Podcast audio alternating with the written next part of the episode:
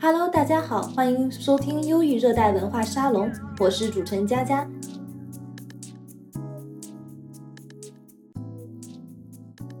节目每集都会邀请到不同领域的人来分享他们人生非常有趣的故事。今天咱们邀请到的是在巴黎塞尔基大学做助理教授的张老师。张老师在教职轨道和科研道路上进行发展，专业是教信息技术。作为一名亚洲人，比较少见能在巴黎大学当老师，因为老师算公务员，是可以享受法国很多福利政策的，例如免费分房子、贷款优先等。张老师也是学霸，一路都是很好的大学念过来的，一直念完博士。然后他为了理想放弃了企业高薪的 offer，宁愿到大学当老师，是比较有情怀的一个人。张老师你好。哎，你好，欢迎来到我们的忧郁热带文化沙龙。我想问你一些问题，你的专业具体是教什么的呀？呃，我现在是在计算机学院教课，然后主要负责一些。计算机或者说是信息技术本科生的呃一些基础课程，比如说呃数据结构呀、算法呀、网络编程啊、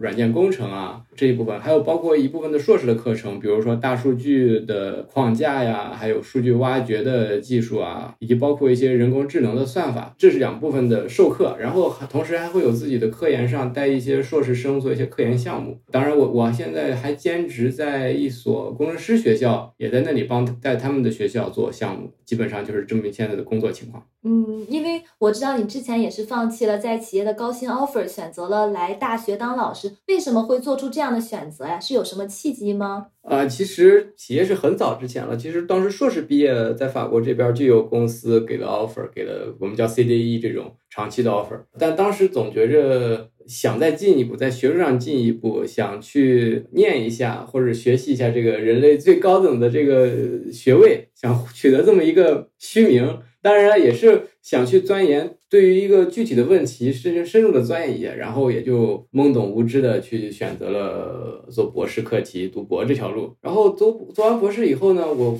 突然觉得，虽然教职这个，特别是在法国这个工作，并不会带来很多的收入，同时你会有很多免费的工作，就是一些 free free labor free work，但是。它的好处是会感到一些有自由的感觉，你比如说没有人去逼着你去去加班啊，当然你要加班，但这个不是别人逼你的，就是自己自己的加班，对对对，都是自己自己要去加班，自己要去做什么东西。你可能我依然在这个行业，虽然也有很多工作，甚至双休日都没有，都要不断的工作，而工作到精神的工作到凌晨几点，这都是自发的，自己想要在学术上更进一步，而且没有钱拿，但是有的时候就会觉得这个啊，反正这这个问题也是。是仁者见仁，智者见智。你可能没有高薪的钱，但总是觉得自己内心比较平静吧。当然，有的时候。赶 deadline 也会比较焦虑，但总觉得自己能做自己喜欢的事情，混一口饭吃，有国家或者有学校养着你，然后研究点自己喜欢、研感兴趣的事情、喜欢的事情，我个人觉得还是挺幸福的。嗯，对，还是比较有情怀的一个人。毕竟科研的话，也是为了人类科学的进步嘛。哎呀，不敢当，不敢当。呃，我觉得能教会几个学生，能让能能让学生们学到技术，跟上这个时代的发展，让学生们找到一个好的工作，我就很满足了。然后科研上呢，我可能研究的。的方向领域也不是很大众，比较小众，但是自己也是发现了几个问题再去解决的。我觉得能把这几个问题解决了，我自己就很开心了。啊，你说的问题是哪些问题啊？啊，这问题那就有点细了，属于比较专业领域的一些问题了。这个我觉得今天就先不太合适在这个场合。对对，那你当时找这个老师的工作用了多长时间啊？好找吗？啊，这个是很很麻烦的。其实，呃，我现在这个位置呢，其实是一个为什么说是科研助理教授？其实，在法国是没有助理教授这个岗位的。法国助理教授还有副教授，包括教授这一个这一个轨道呢，其实主要是美国的这种教育体系的一个美个轨道。助理教在助理教授可能要做三到六年，然后可以用。用大陆的话讲，评职称，或者说是用美国的话，你就你就 tenure，你就是成为终身教职。法国是没有这个的，法国教授教职就是 CDD 和 CDE，也就是说是短期的工作合同或者长期的工作合同。嗯，呃，我现在呢是一个短期的工作合同，但他给的 title 呢是一个 associate professor，其实是副教授。但是由于它是个短期的工作合同，按照这种美国或者说是英美系的这种说法的话。他应该属于一个助理教授，所以我也不想把自己说的特别特别的好，真的就是虽然我的合同上写的是 associate professor，但我倾向于说自己还是个 assistant professor，还是个助理教授，就比较谦张教张教授还是比较谦虚的。对，我说说的有点远了，就是具体，但是但是具体怎么找到一个在法国的 associate professor，其实大家讲的就是法国讲 CDE，就是你只要签了这个合同，你就是终身的教职了，你就无论你是讲师呀。助理教授啊，副教授啊，还是教授啊，你都是终身的教职。然后从英美系的这种大学上大学的这种评价体系，或者说是职业体系来说，你就已经是 tenured。tenured 一般来说，tenured 的这种职位就已经是副教授了。嗯，所以法国是另一回事儿。但是法国如果是去公立大学，在公立大学你去签一个 CDE。你跟公立大学，它并不仅仅说是跟企业一样签 CDE，你同时是有一个 functional，也也就是说你同时是一个公务，对你是个公务员，嗯，你会有很多，我不知道后面有没有公务员的问题，但是这还有很多很多不一样的一些一些地方的。当然，你要是去私立大学，那你直接签个 CDE。呃，私立的一些教育机构，呃，那就没有这么多乱七八糟的了，那就很容易，你就签个 CD 就跟找工作一样。但是公立的，由于是公务员呢，呃，它还是有一个很严格的选拔过程。它是怎么选拔呢？每年大约就是在四月份的时候，四月之前到三月底，基本上一月份、二月份，各个大学就会把空着的岗位发布在他们一个政府的一个网站上。嗯，然后你发现感兴趣的呢，你就要去投，你就把你的简历投过去。但这个简历不是说你找工作简单的一两页的简历了，嗯，会非常复杂，你要。呃，跟相关的实验室去交交流，跟相关的学校的教学部门、教学部门的老师去交流，然后你要自己去提出一个我们叫做 project d'intégration。project d'intégration 就是一个去融入或者说是对去融入的这么一个项目的一个规划。嗯，然后要包含教学和科研两个部分。然后你必须要把它你自己的内容跟相关领域的相关这个学校和相关实验室，甚至是相关的某一个老师他的某一个研究员他的课题要结合起来，还是一个非常复杂的过程。然后一般来说你要写甚至十几页、二十几页的内容，全都是干货。然后要要做这么一个事情。然后你投投递上了以以后呢，他们有专门的一个评审团，然后把他所有的申请人的简历啊什么全部筛选一遍。然后筛选完了以后。呃，可能有个别的人，比如说有二十个投的，可能就选出来个三五个，三五个人呢，你要去做一个 audition，也就是去做一个我们叫做汉语 audition，可能叫审计，但其实就是个答辩。嗯，哎，你要再做一次答辩，大概每个人到二十分钟到半小时不等，跟学校有关系。嗯，做完答辩以后，然后才会获得这个这个岗位，而且一般来说，在法国的话，你直接。头铁的就就闷着头去答辩，一般是也没办没法过的。基本上你在前期都要跟相关的老师、相关的研究员有深入的交流，这样子的话，对方的评审团也认为啊，你已经比较合适了。否则你光去，别没有人会信任你，还是需要一定的 social 的，就一定的社会关系的。我我有个问题，那你觉得公立大学的像这种长期教职？是不是会比私立大学的长期教职 CDE 要好呀？啊，这个问题其实是非常的难以讲，也不能说难以讲，非常的有有意思，有的有讲有讲头，我跟你说。因为其实公立大学是这样，公立大学其实法国大学给钱是非常少的，嗯，因为你是，但是你你基本上你你不违法乱纪，你就可以干一辈子，嗯，因为是公务员嘛。当然私立大学 CDE 法国也难以裁人，但它也可以裁人嘛。CDE 私立大学给的工资待遇会高一些，嗯，但是私立大学大部分情况下哈，呃，私立大学可能你授课的课时要多一些，而公立大学课时相对较少。嗯，如果你是一个我们叫做 enseignant chercheur，也就是教师研究员这种一比一的分配的这么一个工作的话，嗯，公立大学是一百九十二个学时每年，私立大学可能要两百个出头，甚至会到三百个。当然了，私立大学给的工资高，这个毫无疑问的。公立大学如果你是 CDE 刚进去的话，可能你每年只有三十二 K，非常非常低的，非常非常低。当然我现在不是这个价格，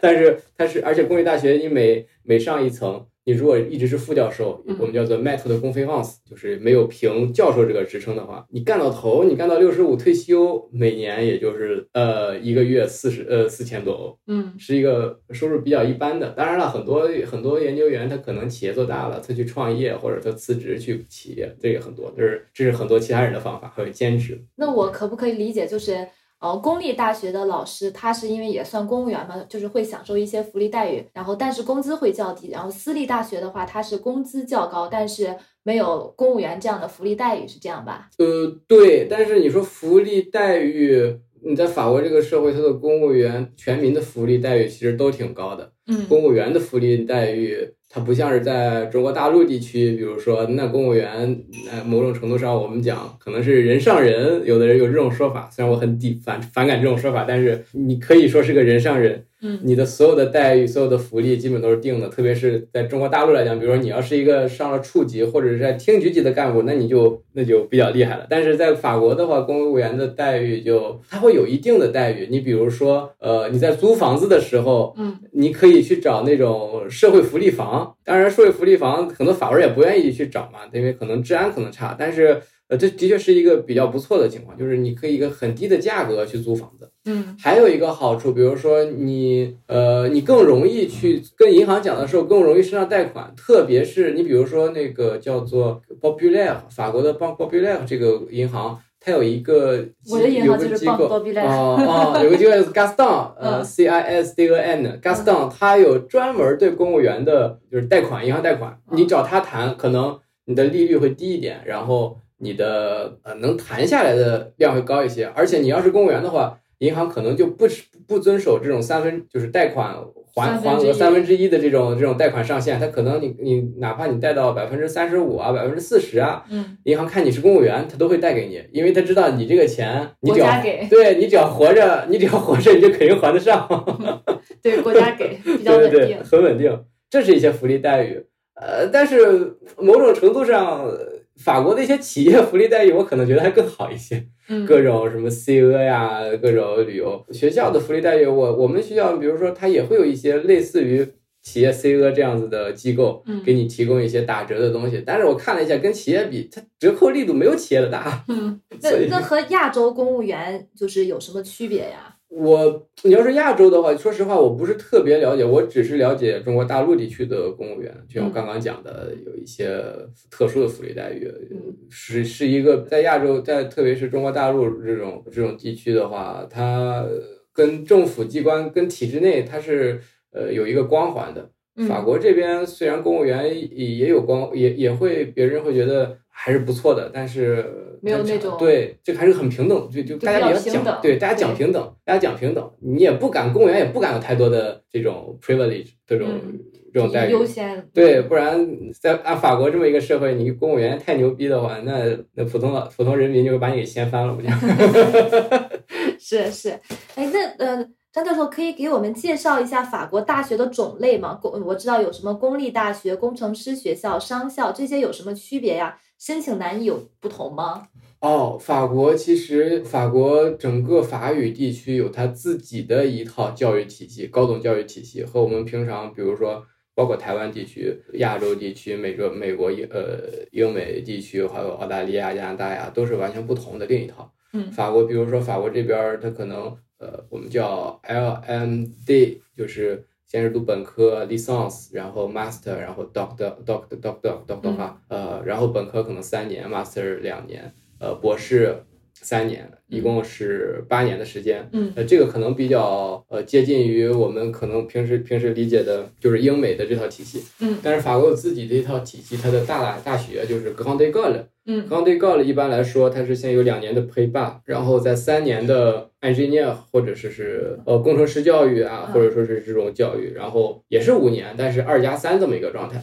嗯但是法国最近这段时这两年也在做改革。你比如说，以前法国有有一种叫做 EUD，就是 Institut Universitaire de Technologie，嗯它相当于呃大学的科技学院。呃，嗯只有两年，以前是只有两年。读完这两年呢，你可以去继续读一年本科，然后读硕士，或者说是两年以后去读工程师，这是以前。但是现在改成叫做 day u day 了，对，呃，BUD，它叫 BUD，嗯叫做 Bachelor，这是个英语词，但是法语讲的就是本科，不再用 licence 这个词了。嗯 Bachelor University of Technology，它是三年了，嗯改成了三年，然后更加强调一个呃，就是他其实我我我们也能看到了，法国他就在把自己的教育体系在往英美这个方向有些改革吧，感觉是这样子的。然后你说私立大学、公立大学，我我不是我对其他的商校什么不是很懂，就拿我自己讲的这个工程师呃工科项目来说，嗯工科项目来说，很多公立大学也有工程师学校，嗯然后私立大学私立的主要是工程师学校，嗯。呃，然后私立的公立学校首先它学费会贵一些，同时我现在呢我也在一个私立大学私私立的公立学校做兼职嘛，嗯。呃，我能感觉出来两边的教学模式还是有很多区别的，嗯。特别是导向有很多的区别。嗯。你比如说，呃，我公立大学里头，公立大学它会有一定的科研方面的导向，特别是你要是做那种科研硕士，嗯。做科研硕士，它会有科研方面导向，嗯。比如带你读论文啊，带你做一个科研项目，可能是你看上去不会创造利益，但纯粹是一个科研的课题。嗯但是公立大学呢，我我我带的带的项目，明显感觉出来，它会更加的呃实用，经常是企业提出来的一个需求，嗯企业提出来的需求，然后给这个学校来委托这个学校来做呀，然后你就带着学生做这个企业的一个项目，然后大家上大部分人私立的工程师学校毕业以后都是要直接去找工作的，嗯而公立大学的很多硕士生，比如说最好的学生，他们都会想着去呃继续读博士，嗯这是一个区别。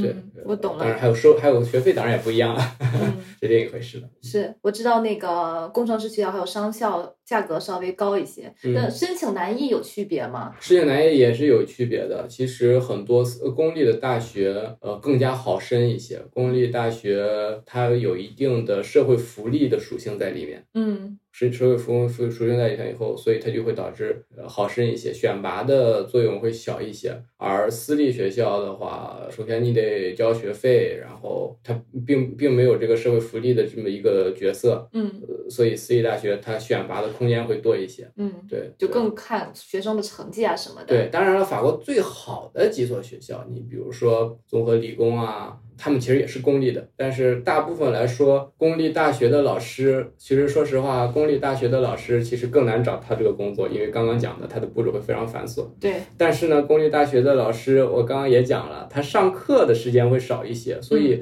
公立大学的老师可能更加更多的时间会专注于科研，而很多私立大学的老师，他甚至可能就不做科研，他纯粹教学。嗯然后那他纯粹教学、教学经验啊，还有他会把这个东西、这个教学这个事情看得更加重要。嗯所以可能私立私立一些工程师学校，他们的教学质量反而还好一些。嗯哪怕他们的老师的，你要看他们的科研水平啊，呃，不如公立大学的，但是教学质量呢，由于花更多的精力去抓教学，反而是教学可能还好一些。明白。所以我知道，就法国是有两个教育体系，一个是就是普通人模式，就像你刚才说的那个上八年嘛，然后还有一个是那个精英模式，就是刚刚预购的那个精英模式，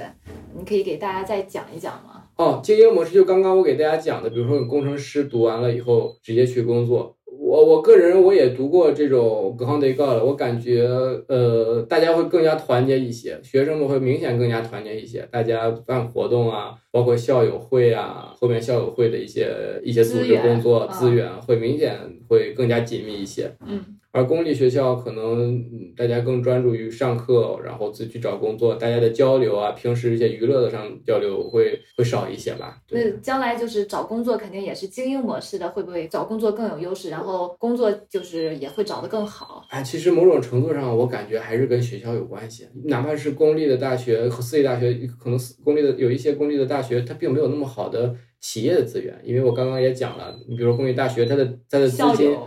公立大学它的资金来源于国家拨款，它也没有那么多的动机去找企业合作，去去去跟企业过多的交流。可可有的研究员他可能就不愿意碰企业的东西，他就觉得不想被这种资本腐蚀啊。比如说，但是私立大学它就是一个在市纯粹市场化的一种运作嘛。嗯市场化的运作，它对资本啊，它对跟企业的交流啊，会更加的更主动一些。嗯，所以他们的教育，他找学生找工作的资源也会也会更加丰富一些。当然，我讲的这个具体还是要看学校，具体还是要看学校。但是总的来说，是我我我在这两边的学校的工作是有这种感觉的。嗯，张教授肯定接触了很多学生，你觉得中国学生和法国学生有什么区别呀？哎，先别叫我张教授，还嗯还是叫我张老师或者张博士也还好。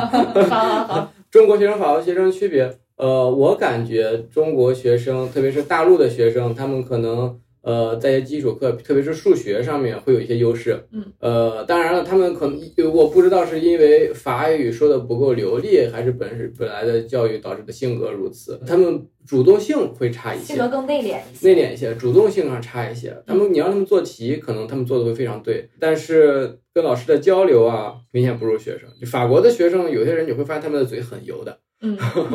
呃，对，很会很会说话的，反正对中国人中国学生大部分是把自己作业交好呀，作业做好就就好了，就仅此而已。而且很多可能中国学生最近这几年，他们也不会想着留在法国，或者是留在法国就业生活，他们。可能有的要回国工作，有的可能还想借法国为跳板去美国做博士，嗯。呃，所以他们跟法国当地社会的交融在一起的动机也不是那么足，所以你就就明显他们的参与度啊，不如不如法国学生来的好，而且问问题也一样，法国学生他们很很爱问问题啊，但有的时候特别但做作业会不会不认真？他们问的问题可能就是你会发现他们很也很能提出自己的想法，嗯。很能提自己的想法，也很敢提，呃，也不管这个想法对还是错，还是或者有没有深度，嗯他们都会提出来，呃，嗯很很敢于去跟老师交流。嗯。而中国的学生，他们其实很多程度上，特别是我也接触过国内的一些中国的学生，嗯。基本上你让他干什么，你让他做什么事情，他就去做什么，但是他不太敢提自己的想法，嗯。因为他会担心我这个想法提出来会不会不专业呀，会不会有错被人笑话，或者说是，其实我个人觉得是没有必要的呀，但是当然还跟你的导师有关系啊，可能有的导师也不愿意这样子，但是明显法国人。可能也法国人也没有说是对老师要过于尊重，我要听老师的话这种教育，嗯他们就会很平等的跟老师去交流，而中国的学生你会发现，他平时交流的时候，他觉得老师在上面，他在下面，那法国学生他们做作业认真吗？那还这因人而异，因人而异，哪个国家都有认真的学生，哪个国家都有不认真的学生。对是这样啊、呃我还想问一下，大学老师我知道就是需要申请项目，你们有在申请什么项目吗？对对对对，这个是要申请项目的，因为你没有项目的话，你只能拿死工资，你可能你的科研，你你没法去招学生来来协助你做科研，你也没法没有经费去出去开会啊，学术交流，所以还是需要项目。我现在也是在，我刚刚入职不久嘛，现在还没有项目申请下来，但是已经有一个项目在申请了。嗯同时我也在写新的本子去申请一些，比如说 INDF，就是叫叫什么，反正就是国家的一些项目跟企业合作，嗯。跟企业合作联合培养博士生，这样的话就会呃你就有钱去去招学生了嘛，招博 招博士生，呃来一起来做科研了。否则自己一个人由于课也比较多，你做科研是很掣肘的，你会觉得你的时间没有那么多的时间专心扑在科研上的。对，还这个还是很还是很有必要的。当然了，如果一个老师你仅仅去教学的话，不想在科研上有所发展，仅仅教学的话，那那也无所谓，不用申请项目。那你们作为大学老师，你的职业规划是什么？就是也有考职称这个说法吗？呃，他法国这边他不叫考职称，但他还是有职称这一说法的。呃，比如说，呃，它法国有一个有一个有一个 title 叫做 HDR HDR，嗯也类似于一个学位。嗯，它某种程度上，你你可以把它认为叫做博士生导师这么一个这么一个头衔吧。嗯呃，这个岗位也是需要你去，你不是去考，但是你去获得的话，会经历一需要很多经历，比如说你需要协助带领一些博士生，至少两个以上，因为还不是博士导师嘛，你要协助真正的博士导师去带博士生，然后同时你也要申请项目，有自己的项目，同时你要完成一篇自己的大论文，嗯。这个大论文就是比博士的论文还要更深入一些，还要更上一步，嗯啊，然后呃，HDF 它某种程度上也像是一个学位，你要去一个评审团，你要去邀请呃专家评委，然后你要去答辩，把论文提交，专家评委审核了你的这个 HDF 的论文，然后去提交答辩，你才能拿到 HDF 的这个职称，嗯这个是博士生导师的职称，但它不是教授的职称。嗯教授，法国的教授，他有像像我像就很类似于我之前讲的找教职的这个过程了。嗯这也是大学每年会放出它空余的教授的位置，嗯然后你再去像我讲的一样去申请。首先你肯定必须得是 HDF 你才能去申请教授嘛，嗯然后你也可以跨学校去申请。嗯这还是这这个相当于再找一份教授的工作是这样子的。但是我觉得好像欧洲其他的很多国家也是类似的这种模式。嗯，明白。哎，张呃，张老师可以给我们讲讲教学过程中遇到的一些趣事吗？就是也挺想听的，有意思的事情。啊，遇到的趣事，哎，我觉得，我觉得当老师的一个好处就是，呃，我想各位上过大学的，肯定在大学里头干过很多囧事儿，然后，呃，然后，对吧？然后你上了进入社会以后，进入社会以后，你就觉得越发的成熟，你就这种囧事越来越少了。但是在大学当老师的一个好处就是，你接触的都是一些不怎么成熟的学生，然后每年都会有不同的人来办不同的囧事儿。就一直有。对，然后我比较最近比较，比如说我最近我我有一个一个中国的学生给我发邮件，嗯刚中国的学生他也是不是不不熟悉法国社会的，嗯法语也不是特别好，刚来，然后给我发邮件用他的 QQ 邮箱 ，QQ 邮箱就算了吧，QQ 邮箱首先你看不出来他是谁，然后 QQ 邮箱他的名字呢还是句骂人的话，嗯法国老师可能看不懂啊，但是我看得懂嘛。然后你要是法国老师要看不懂，他好奇拿谷歌一翻译，他也知道你在，他可能更莫名其妙，为什么你要骂我？所以就是这种这种这种事情还是很多的这种事情，特别是有的时候有这这是我刚刚讲的是一个比较新奇的囧事，还有一些囧事就是你犯一些错误，特别是在学业上的犯错误啊，那就是每个学生都会犯一遍，每年都会犯一遍。刚开始你觉得挺新鲜，可能到第三年、第四年就觉得怎么我还要再解决这个问题啊？学生是不是很多还会用 Chat GPT 做作业？啊，这是个大问题，就也不能说个大问题吧，这是带来了新的挑战和机遇吧。嗯其实我们学校呃也会也现在也在讨论对课程的教学啊进行一定的改革，但是具体怎么改，大家还不是还没有个很明显的思路。毕竟这个东西刚刚出来几个月，嗯呃，学生 PPT 做作业是很正常的。说实话，老师也可能 PPT 给你出题，呃，ChatGPT 给你出题呢，对不对？不会的，先 Chat GPT 一下。也不一定，也不一定是不会啊，可能你会，但是突然想不起来出什么样的题比较好，让 ChatGPT 给你出二十道题，你自己选两道出来，对不对？呃，这也这也是会呃，这也是会有的，但是呃，这这是以后教教学的一个改革的重点方向吧，因为很多东西，呃，你再去教，让学生去熟练的掌握，意义已经不大了，就有了这个东西以后。嗯啊、所以，但是具体的想法，其实各国都在讨论。我们呃也只是首先先用吧，先把它用熟了，用熟了以后，你才能知道再怎么改。反正我这是我个人的一些观点，这是我个人的观点。还有没有什么其他趣事？真的还蛮想了解，再给分享分享。呃，其他的趣事，其实其他的趣事就跟你们在大学里面遇到的囧事差不多吧。反正所有的趣事都是学生们带来的。反正就呃，跟老师之间的，跟老师之间的，嗯，跟老师之间的。有遇到什么有趣的老师吗？呃，我我我个人感觉就是有一个好处是什么呢？就是呃，在这边大学里头，每个人都是吃黄里，就是公立大学都是吃公家的饭。说实话，就是不要给钱，大家的